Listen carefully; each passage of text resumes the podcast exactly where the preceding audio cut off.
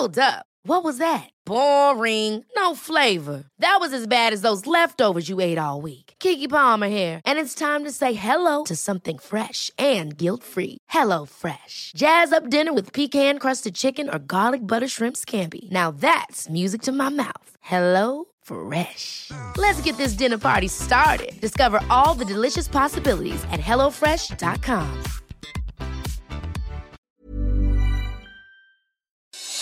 Noticias del Heraldo de México. La secretaria de Gobernación, Olga Sánchez Cordero, afirmó que las mañaneras son una fuente confiable de información y un ejercicio de difusión de gran importancia para la ciudadanía.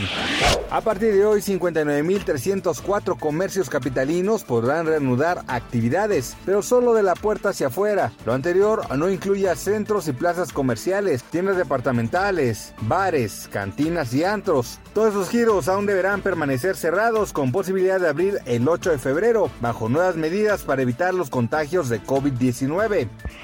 Duplicar el salario mínimo para sacar a millones de estadounidenses de la pobreza. La ambiciosa propuesta del presidente Joe Biden, que ya está en el escritorio de los legisladores, podría resultar en una revolución social para los más pobres en un país con grandes disparidades socioeconómicas. El peso mexicano opera estable frente al dólar estadounidense durante este lunes, 1 de febrero, con un tipo de cambio de 20.2748 pesos por dólar. La moneda mexicana se ubicó a la compra en 20.014 y a la venta en 20.5356 pesos, según los principales promedios. Noticias del Heraldo de México.